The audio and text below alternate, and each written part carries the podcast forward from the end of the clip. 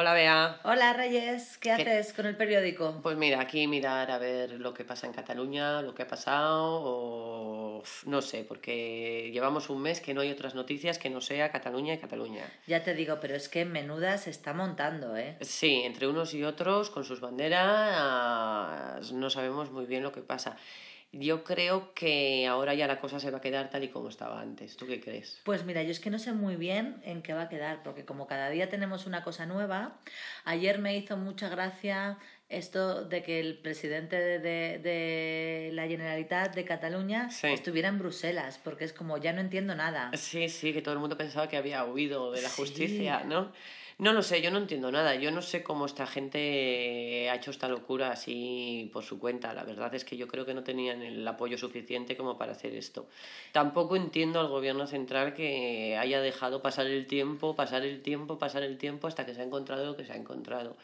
Pero bueno, lo más, a mí lo que más rabia me da es que con esto de Cataluña, todos los problemas que tenemos en España han quedado en segundo plano. No solo eso, sino que yo creo que se agravan. Sí, sí, porque no les prestan atención. Luego además hay noticias que pasan desapercibidas y son muy importantes. Efectivamente. Por ejemplo, el dinero de sanidad y de educación ha disminuido, no nos hemos enterado.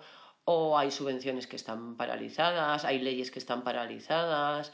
Y en el fondo creo que a los políticos les viene muy bien tener esto para que no estemos pensando en otras cosas más importantes. Yo creo que es un poco lo que comentaban el otro día en la radio, ha sido un poco una cortina de humo, a pesar de que tiene su base y de que ellos, una cortina de humo pues con toda la corrupción de los políticos, como dices tú, con el dinero que se da a otras cosas y, y la verdad es que estamos como en un callejón sin salida que no sé dónde va a llevar. Pues no, porque además dicen que va a haber elecciones el 20 de, o el 20 y algo de 21 de diciembre. Y lo que pienso yo, si vuelven a salir los mismos, entonces estamos otra vez con el mismo problema. No entiendo muy bien. ¿Sabes lo que sí han conseguido? Dividir a la sociedad radicalmente. Mira, te puedo decir que mi madre tiene unos primos en Cataluña con los que siempre se ha llevado fenomenal.